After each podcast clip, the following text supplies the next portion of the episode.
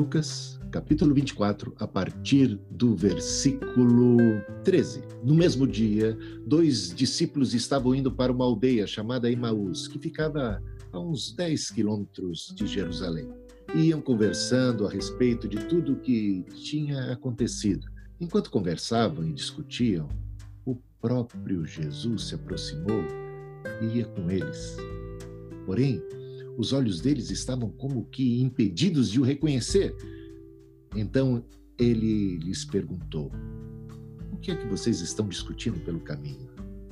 E eles pararam entristecidos.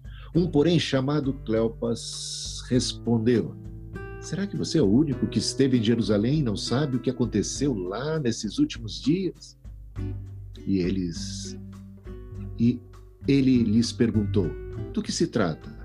Eles explicaram aquilo que aconteceu com Jesus, o Nazareno, que era profeta, poderoso em obras e palavras diante de Deus e de todo o povo, e como os principais sacerdotes e as autoridades o entregaram para ser condenado à morte e o crucificaram. Nós esperávamos que fosse ele quem havia de redimir Israel, mas depois de tudo isso, já estamos no terceiro dia desde que estas coisas aconteceram. É verdade também que algumas mulheres do nosso grupo nos surpreenderam. Indo de madrugada ao túmulo e não achando o corpo de Jesus, voltaram dizendo que tinham tido uma visão de anjos, os quais afirmaram que ele vive. De fato, alguns dos nossos foram ao túmulo e verificaram a exatidão do que as mulheres disseram, mas não o viram. Então ele lhes disse: Como vocês são insensatos! E demoram para crer em tudo que os profetas disseram. Não é verdade que o Cristo tinha que sofrer e entrar na sua glória? E começando por Moisés e passando por todos os profetas, explicou-lhes o que constava a respeito dele em todas as Escrituras. Quando se aproximavam da aldeia para onde iam, ele fez menção de passar adiante. Mas eles o convenceram a ficar, dizendo: Fique conosco porque é tarde e o dia já está chegando ao fim. E entrou para ficar com eles, e aconteceu que, quando estavam à mesa, ele pegou o pão e o abençoou, depois partiu o pão e deu a eles. Então, os olhos deles se abriram e eles reconheceram Jesus. Mas ele desapareceu da presença deles e disseram um ao outro: Não é verdade que o coração nos ardia no peito quando ele nos falava pelo caminho, quando nos explicava as Escrituras. E na mesma hora, levantando-se, voltaram para Jerusalém, onde acharam reunidos os onze e os outros com ele, os quais diziam: De fato, o Senhor ressuscitou e já apareceu a Simão. Então os dois contaram o que lhes tinha acontecido no caminho e como tinham reconhecido o Senhor no partir do pão. Louvado seja o Senhor, tremendo e maravilhoso nessa hora. Olha aqui os discípulos no caminho de Emaús, depois da morte de Jesus. Já era domingo. Jesus morreu na sexta-feira. Esses discípulos estão frustrados, os discípulos estão muito cabisbaixos, entristecidos, mesmo tendo as mulheres de manhã ido ao túmulo e visto o túmulo vazio, e o próprio Pedro e João foram lá e se certificaram que o túmulo estava vazio e deram esse relatório, mas não tinham visto a Jesus.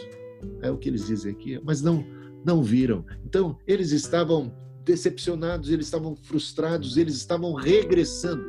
Eles que tinham seguido a Jesus, eles eram seguidores de Jesus, agora estavam regressando, cabisbaixos, frustrados, decepcionados. A morte, a morte.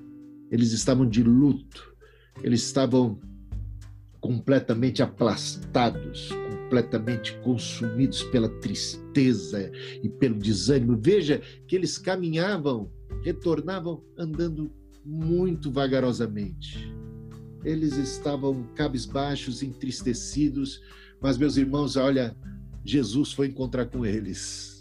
E o papo aqui, repara bem aqui, o papo aqui, quando Jesus chega quando Jesus se aproxima, ele pergunta: o que, o que, é que vocês estão conversando? Só que a conversa deles é a respeito do que, se, do que aconteceu, do passado tenebroso, da sexta-feira da morte, da crucificação, do sonho que acabou em desilusão. Então eles estão assim, nesse estado de espírito. Veja, eles pararam entristecidos. E aí um deles começou a conversar ali com Jesus, tomou a palavra e ainda falou: Mas você não sabe, você é o único em Jerusalém que não sabe o que, que aconteceu?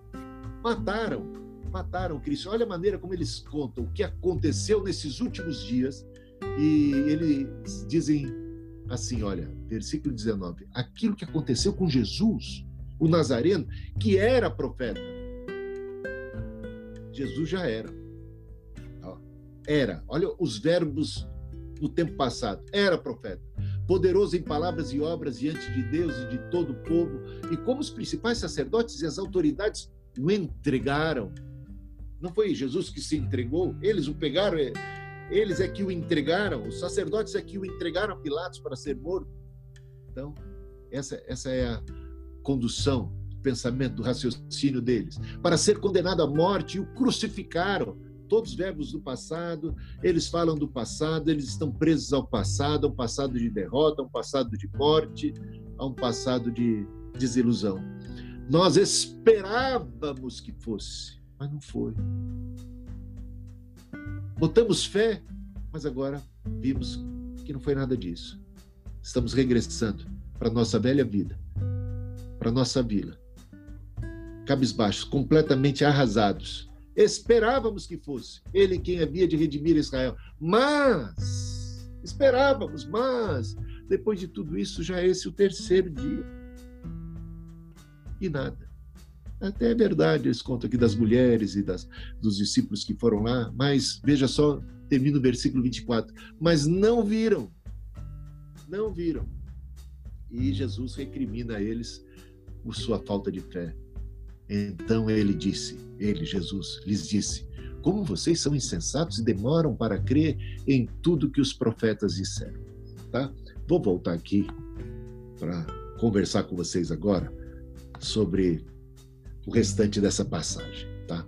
O mais impressionante aqui em tudo é que enquanto esses discípulos estão ali presos a um passado tenebroso e, e, e todo o seu linguajar era esperávamos, foi, aconteceu, já era, né?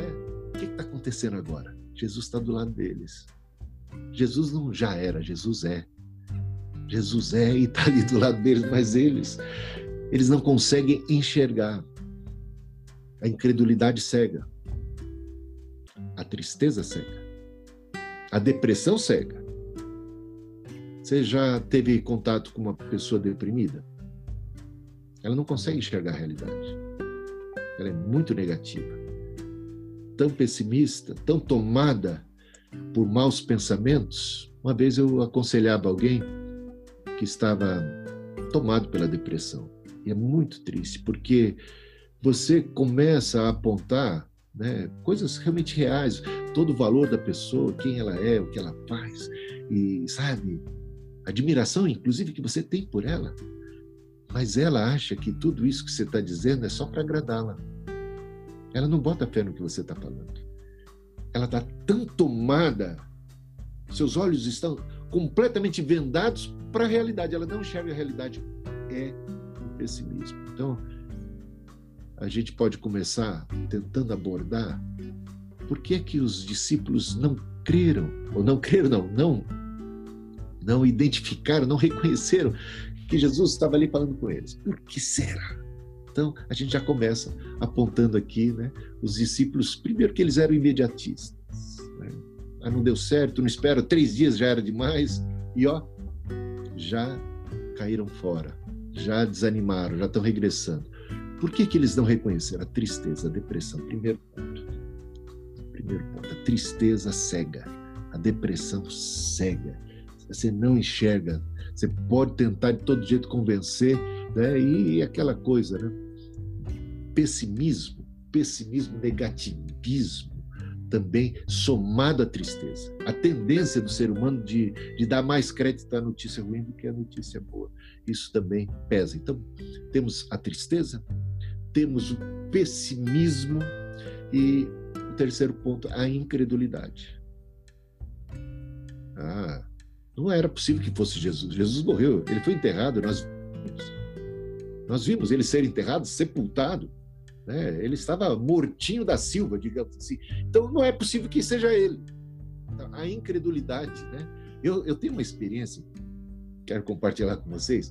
Uma vez eu recebi a notícia de que uma pessoa do bairro, um, um, jovem do bairro, tinha morrido. A gente o conhecia, ele não, ele era, não era da vila, era do bairro, mas não, não era da vila. Não sei se consegue identificar isso. Ele não era da vila mais estreita aqui, mas era do bairro, era da região. E me disseram que ele tinha morrido. Até contaram a história de como é que ele tinha sido morto, assassinado. Puxa, fiquei impressionado. E passado uns meses, de repente eu estava jogando bola na rua, era, tinha uns 13, 14 anos de idade, jogando bola na rua e de repente eu vejo uma pessoa, mas igualzinho a ele, caminhando ali uh, por onde a gente jogava bola, né? ali no, no, campo improvisado. Olhei, puxa, mas é, é ele. Mas aí eu pensei, mas não pode ser ele. É alguém muito parecido com ele, mas não é ele. Por que, que eu cheguei a essa conclusão? Porque eu estava convicto de que ele tinha morrido. Então, tratava-se de um sósia, de alguma pessoa muito parecida e não era. Ou seja, a minha convicção de que a pessoa tinha morrido levou a esse julgamento. Ainda que parecesse, ainda que tudo indicasse que fosse, tinha uma outra, um outro fator muito forte que dizia que não era.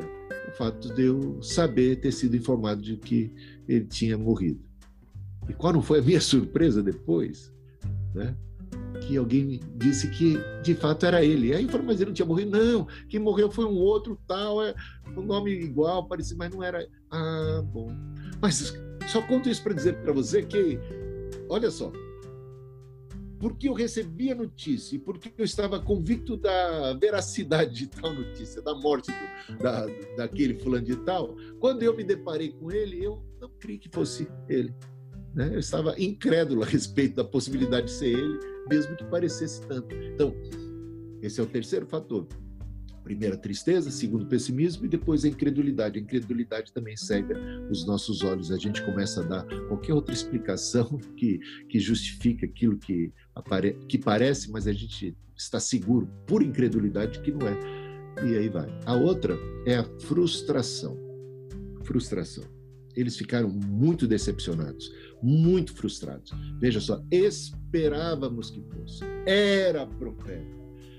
Pareceu e a gente botou toda a fé, a gente seguiu, mas eles chegaram ao ponto da desilusão, a crucificação, a morte, sepultamento de Jesus levou esses discípulos a, a, a um estado assim de frustração sem precedentes. Você sabe que os judeus não receberam a Jesus porque eles tinham expectativas também messiânicas só daquele tipo do Cristo uh, da linhagem de Davi, que é guerreiro como Davi, que vai fazer uma guerra com o Império Romano, que vai ser uma espécie de general, que vai organizar forças armadas, que vai fazer guerra.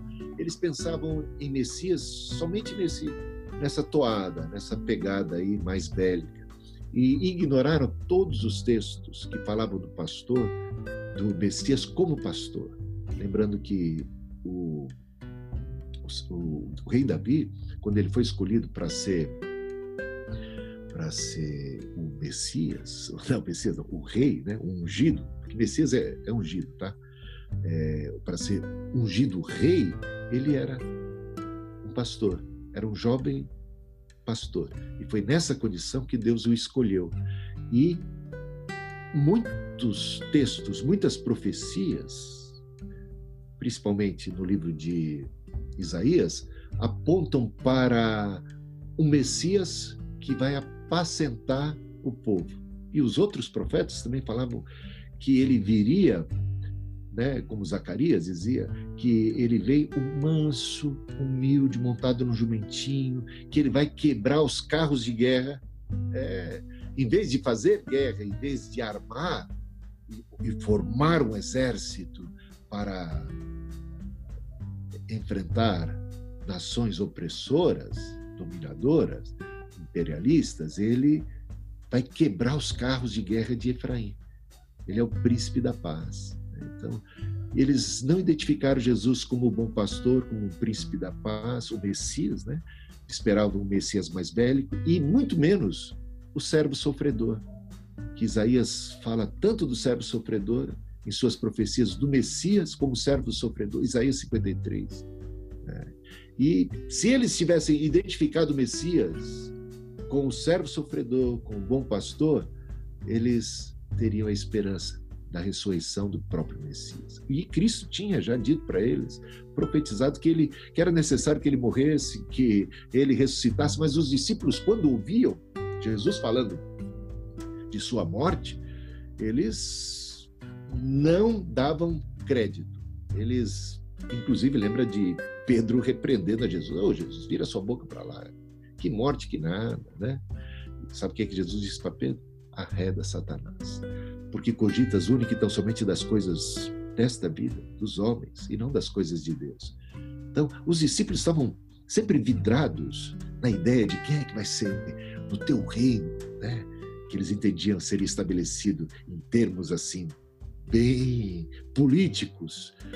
Ah, permita que eu me assente à tua direita, meu irmão à tua esquerda. Eles disputavam por poder e Jesus falou: vocês não sabem de que espírito vocês são, não sabem que no reino de Deus o maior é o que serve, não é o que manda, é o que serve, esse é o maior. É um, é um reino completamente é, de ponta cabeça, dos valores, não, não tem os valores desse mundo, onde as pessoas lutam, brigam para terem primazia, para, para se destacarem. No reino de Deus é diferente, né? bem diferente. Quem quer ser o maior? Perguntou Jesus. Então seja o servo de todos. Aí você está no caminho, você está no caminho da grandeza, da grandeza que é o caminho de ser menos, de ser menor, de, de, de estar a serviço. Então, só que os discípulos, normalmente, olha, quando você dá uma olhada no Evangelho de, de Marcos, Marcos é bem sucinto, conta as coisas assim, de maneira muito, é, é, digamos, resumida, mas impactante. Você vai ver ali no capítulo 8, Jesus repreendendo a, a Pedro, porque quando Jesus fala da cruz, Pedro não quer que Jesus morra, não pensa, não, não, não aceita o fato, fala de que é isso, Jesus, que morte. E aí Jesus o repreende. Mais adiante, é, Jesus fala da cruz, fala da, mais uma vez da cruz, no capítulo 9, os discípulos estão disputando para ver quem é que vai ser o primeiro, quem é que vai ser o melhor, quem é que vai ser o tal. Então, repare que toda vez que Jesus, no passado, no, antes da sua morte, pré-anunciava, falava da necessidade dela, inclusive falava da sua ressurreição, eles nem ouviam a morte, muito menos a ressurreição.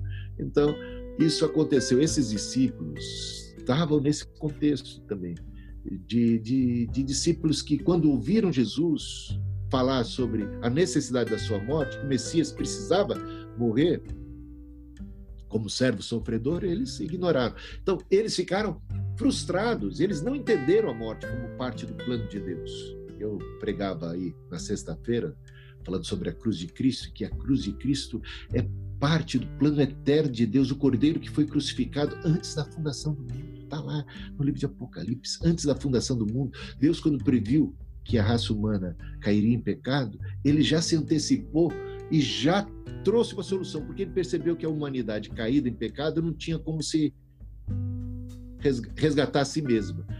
O homem estava perdido, morto nos seus delitos e pecados. E Deus então proveu o Cordeiro imaculado, santo, honesto, justo de Deus, o justo morrendo pelos injustos. Está lá em Isaías capítulo 53, né? E a morte do justo, carregando os pecados dos pecadores para que os pecadores pudessem ser absolvidos. Só que eles não atentaram para isso, e essas expectativas messiânicas, apenas em termos do Messias político, levaram a muita frustração.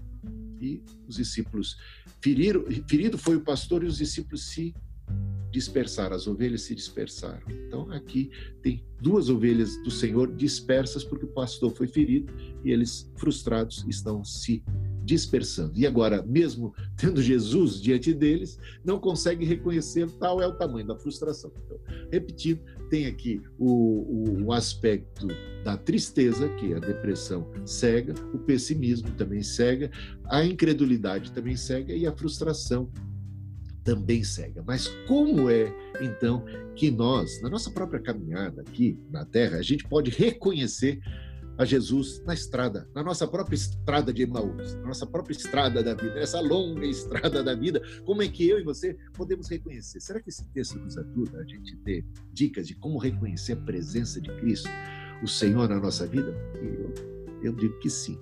A primeira coisa é que quando Jesus chegou diante deles, Jesus começa a falar sobre as Escrituras Sagradas. A fé vem pelo ouvir e ouvir a palavra de Deus. Esses discípulos conheciam as Escrituras Sagradas, só que não estavam articulando-as bem, não estavam é, permitindo que elas falassem por si mesmas, não estavam dando voz a, a, ouvidos à voz do Espírito Santo através das Escrituras Sagradas. Né? E a gente vai reconhecer Cristo a partir das Escrituras Sagradas. Não foi Jesus que disse: examinai as Escrituras. Naquela época ele só tinha as Escrituras do Antigo Testamento. Hoje a gente ainda tem vantagem. Além das Escrituras do Antigo, a gente tem as do Novo Testamento. Olha só, hein? Olha que vantagem a gente tem. Mas as do Antigo, Jesus diz, elas testificam de mim. Já as do próprio Antigo Testamento já testificavam de Cristo. Examine as Escrituras, elas apontam para Cristo. O Antigo Testamento, no geral, está repleto de promessas e expectativas que não foram concretizadas nos dias do Antigo Testamento. Ah, é dito que os profetas, os patriarcas, eles morreram em esperança, até mesmo em relação à terra prometida, porque aguardavam uma terra que tem fundamento celeste, não uma terrena, temporal, humana, mas uma celestial. E de, de modo que as escrituras do Antigo Testamento apontam para Cristo e se cumprem em Jesus. Dá uma lida lá no livro de Hebreus e nos Evangelhos, como todo, como tudo aquilo que está escrito, tudo aquilo que está profetizado encontra o sim, encontra seu cumprimento em Cristo. Ele é a realização máxima de tudo aquilo que era a esperança, expectativa promessa. Temos em Cristo o herdeiro de Abraão por excelência e nós em Cristo co-herdeiro juntamente com Cristo de todas essas bênçãos, essas promessas. Portanto, Jesus começa a abrir as escrituras sagradas e começa a mostrar para eles, olha, está aqui, ó. ele não tinha que morrer. Por que, que vocês estão assim? O Messias precisava necessariamente morrer e ele começa começa por Moisés, pela lei, os os, o Pentateuco e vai passando por todas as escrituras, pelos salmos, pelos profetas, e ele vai demonstrando. E à medida que ele vai falando, o coração dos discípulos, desses dois, vai ficando renovado, aquecido. Era um coração que tinha ficado frio, triste, estavam cabisbaixos, mas a palavra de Deus incendeia. Você sabe o que aconteceu com John Wesley? É o fundador do metodismo, o grande avivamento metodista que sacudiu a Inglaterra, impactou o mundo, tomou conta dos Estados Unidos.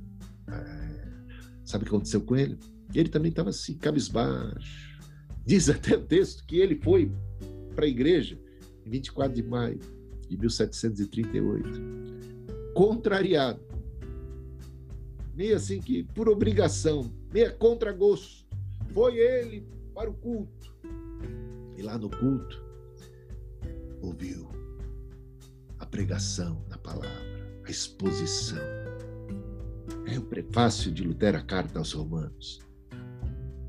E o seu coração, diz ele, foi estranhamente aquecido. Senti o meu coração estranhamente aquecido. Como os discípulos no caminho de Emaús, a palavra, a palavra trazendo fé, a palavra trazendo vida, a palavra abrindo entendimento, a palavra renovando a esperança, a palavra de Deus. Foi através da palavra.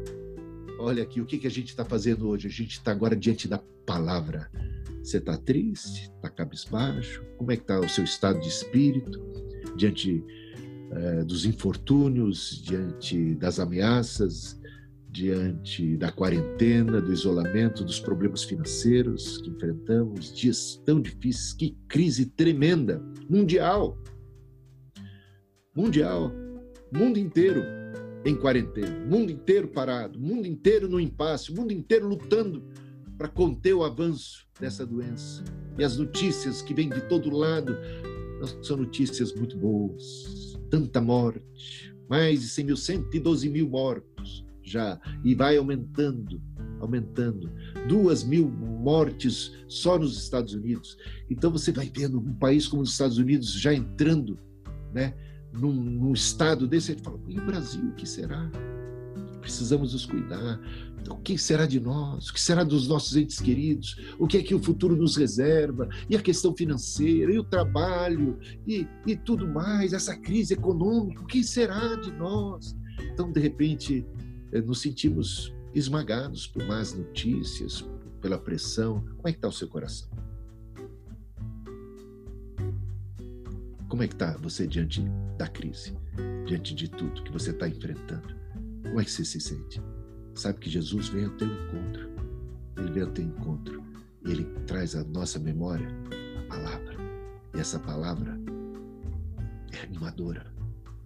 Essa palavra é palavra de vida. Palavra de vida. Palavra do Senhor que traz vida, esperança, renova, aquece o coração.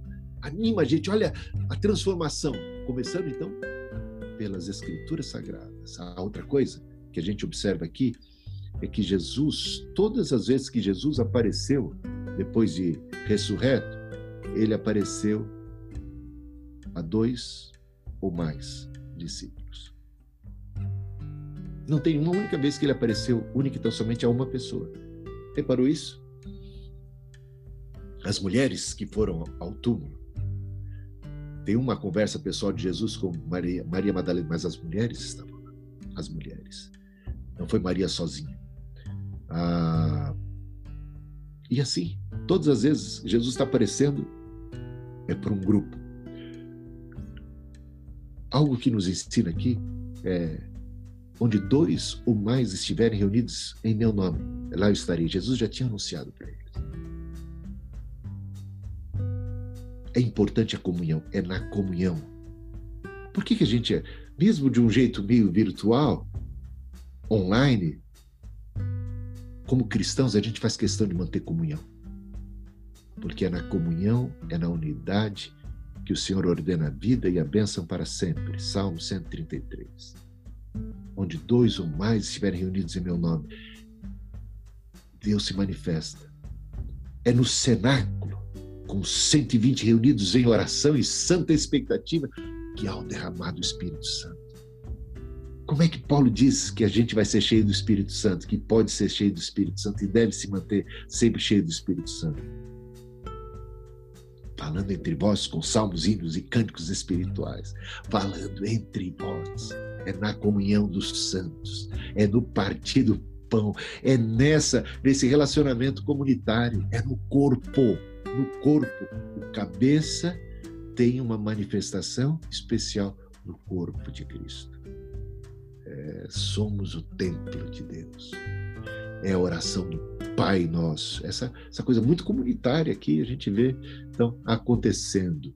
Terceiro ponto, terceira razão que terceira uh, cara, é, coisa que a gente pode fazer e deve fazer que ajuda a gente a ter uma consciência, né, uh, da presença do Senhor, que alimenta a nossa consciência da presença do Senhor.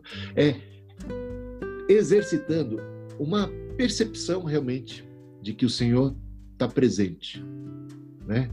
É aumentando a nossa fé. Isso já começando ali pela palavra, pela comunhão, e ali os irmãos ajudando uns aos outros, sabe que ferro afia ferro. E a gente, de repente, nessa comunhão e na comunicação da palavra, e a palavra sendo explanada, a gente vai aumentando a fé e em aumentando a fé, aumenta-se consequentemente nossa percepção da santa, bendita presença de Deus. Você tem percepção da presença de Deus? Repare que o salmista, do Salmo 23, ele tem percepção da presença de Deus quando o bom pastor leva aos pastos verdejantes, às águas tranquilas. Mas ele tem uma percepção ainda maior da presença de Deus no vale da sombra da morte. Porque se até então ele falava Senhor, ele, na palavra de Deus em terceira pessoa, ou falava do bom pastor em terceira pessoa, o bom pastor, o pastor, o Senhor, ele é o meu pastor, nada me faltará, ele deitar-me faz em verdes passos, ele, né? Ele apacenta, ele refrigera, ele. Quando se vê o salmista no vale sombrio, no vale da sombra da morte, ele muda. Ele não fala ele mais, ele fala: Não temerei mal algum, porque tu, tal é consciência da presença de Deus. Reparou bem? Na crise, mais do que no bem bom, mais do, que no cotidiano tranquilo. Na crise, nós precisamos ter uma consciência viva da presença dele conosco. Tu estás comigo. Não temerei mal algum, porque tu estás comigo. Tua vara e o teu cajado me consolam. O mesmo você vai ver no Salmo 91. Tá? Percepção da presença de Deus precisa estar tá cada vez mais aguçada. Você já teve uh, experiências da presença de Deus muito forte na tua vida, tão real e concreta? Busque, né? Busque, você vai encontrar. Precisa ter. É claro que o justo vai viver pela fé. Mas essa fé leva a gente a uma comunhão muito íntima com o Senhor. E a crise é muito propícia para buscarmos mais e mais a presença do Senhor. Temos mais intimidade com Ele e termos revelações especiais. Um Senhor. O Senhor está presente, sabia? Ele está presente. Mas às vezes a gente está insensível à sua voz insensível à sua presença, indiferente a ela. E aí, seguimos tristes. Se a gente não perceber o quão presente ele está, a gente pode seguir deprimido. A gente pode seguir a nossa jornada rumo a Emaús e rumo à distância. Nós estamos nos distanciando do corpo, porque o corpo está morto. Então, a ideia é de que ele está morto, é coisa que não vale muito a pena. Já era, desilusão frustração. Então nos distanciamos, cabisbaixos e tristes. Mas de repente ele se manifesta, ele está presente. Se você não tiver percepção, você continua a sua caminhada triste. Ele está presente aí, hein? na sua vida. Você tem percepção, consciência. Então, esse é o terceiro ponto. Precisamos ter uma consciência, eu diria até avassaladora da presença de Jesus do nosso lado, que aquece o coração. O Espírito testifica com o nosso espírito que somos filhos de Deus. Ah, gente, a gente precisa disso. Você sabe que cristianismo, verdadeiro cristianismo, não é um convite a crer numa doutrina, num conceito. Jesus ressuscitou. Não. Não é um convite a crer, meramente a crer. Creia que Jesus ressuscitou, não é um convite a crer, é um convite a experimentar, a se relacionar com o ser vivo de Jesus. Não é crer, experimenta, ele está aí. Partilha. Ele aquece o nosso coração. Está entendendo? Não é um conceito, não é uma ideia que eu tenho que acreditar. É uma pessoa viva realmente com quem eu posso agora me relacionar. É, que coisa maravilhosa, hein? O que, você acha disso?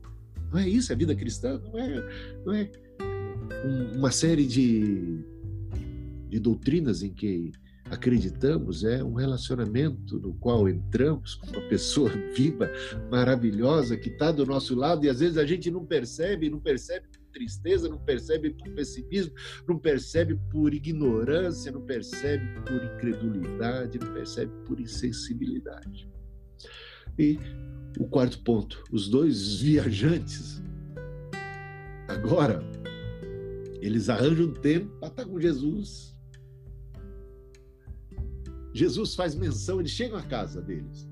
É, é, bem possível que fosse um casal, um homem e uma mulher, marido e mulher, tá? É bem possível que fosse. Eles chegam na casa deles e de repente Jesus faz menção, oh, então, tchau, foi bom conversar com vocês, segui meu caminho. Sabe o que eles dizem para Jesus? Jesus, Jesus não, eles não sabem ainda que é Jesus, mas eles estão, eles, eles já estão encantados com é, é, esse, essa pessoa é, essa pessoa é muito bacana. Eles querem mais tempo com ela.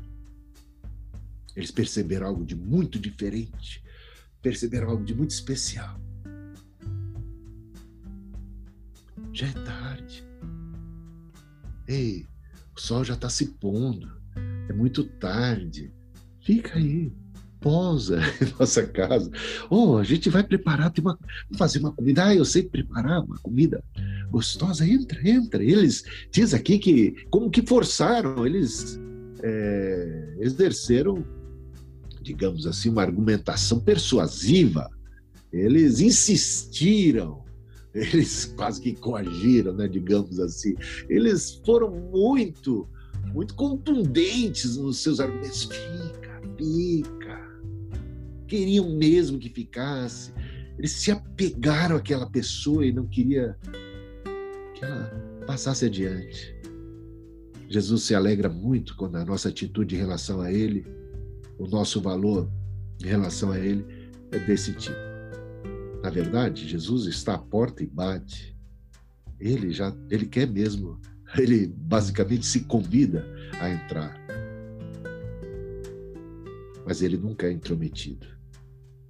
Eis que estou à porta e bato. Se alguém ouvir a minha voz, abrir a porta, eu entrarei, cearei com ele, ele comigo. Ele, ele faz menção de passar. Então, tchau. Ele quer ser convidado. Ele se convida a entrar, mas faz menção de passar. Ele é muito educado. Lembra do Espírito Santo que vem em forma de pomba? Muito suave, nem por força, nem por violência, mas pelo meu espírito. Nosso Jesus é maravilhoso. Ele não entra em Jerusalém com poder dele, montado no jumentinho. Ele cativa pela via do amor. Ele sabe nos conquistar, ele sabe nos atrair. Agora, ele bate. Vamos ver se a gente abre. Quem abre vai receber, vai ter essa, dar essa acolhida a Ele. E mais que abrir, é buscar. Buscar-me-eis e me achareis quando me buscardes de todo o coração. É o que diz o Senhor.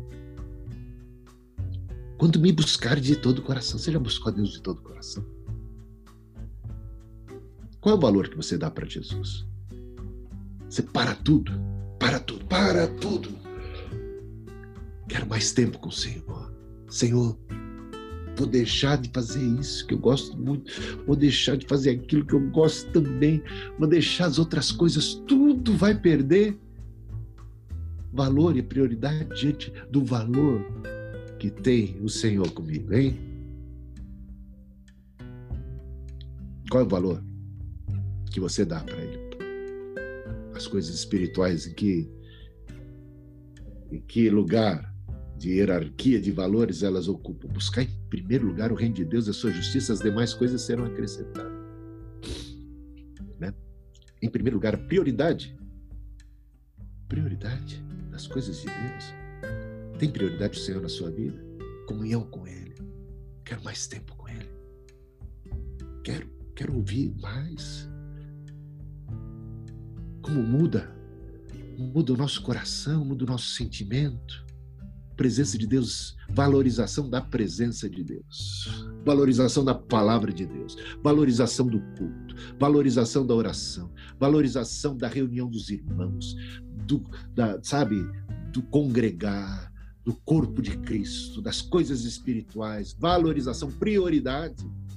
É isso que está acontecendo aqui. Então, para reconhecer o Senhor, ajuda muito essa comunhão, essa intimidade.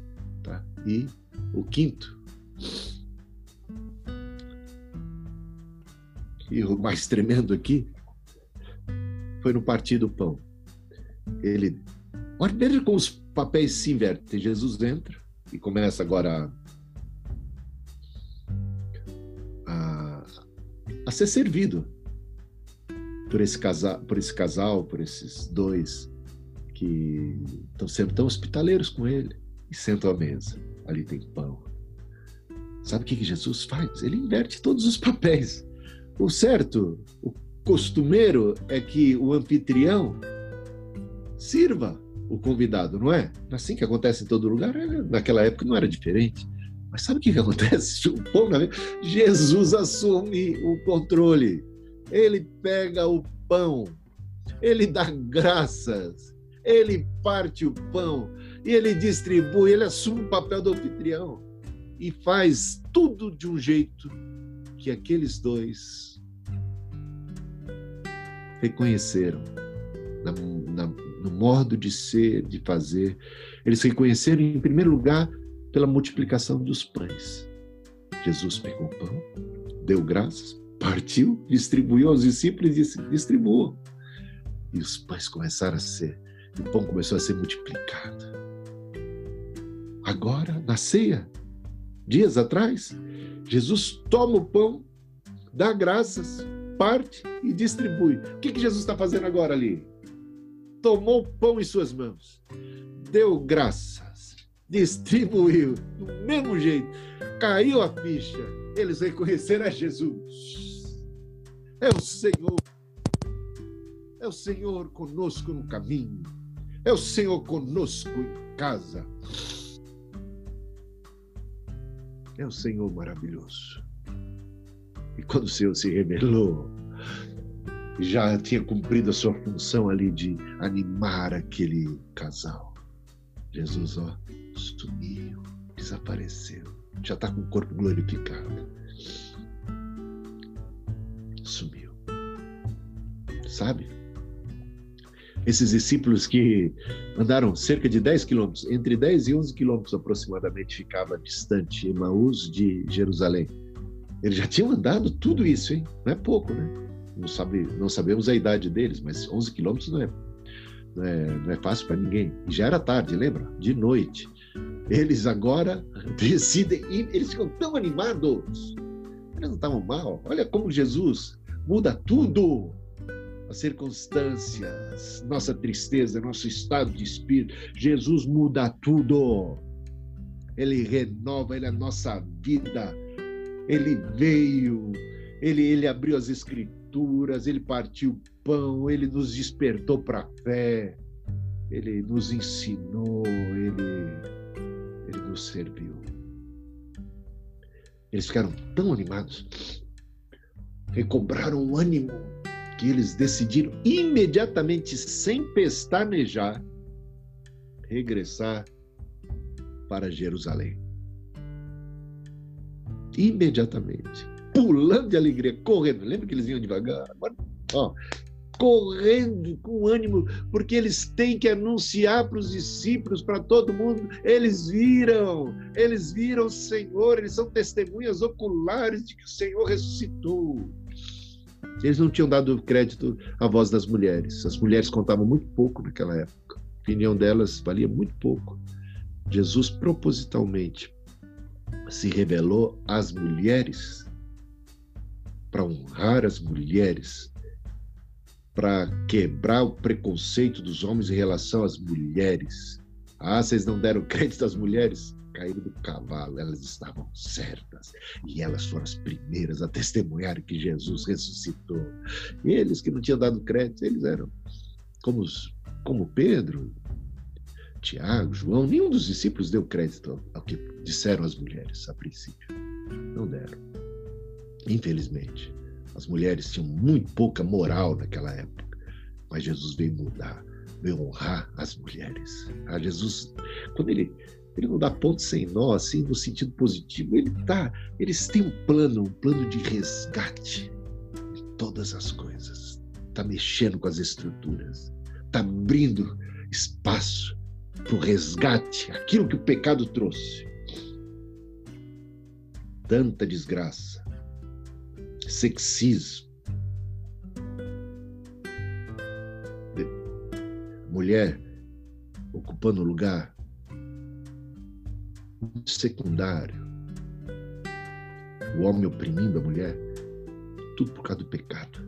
Esse nunca foi o propósito de Deus. Foi o pecado que trouxe essa situação. Mas Jesus veio acabar e desfazer as obras do diabo.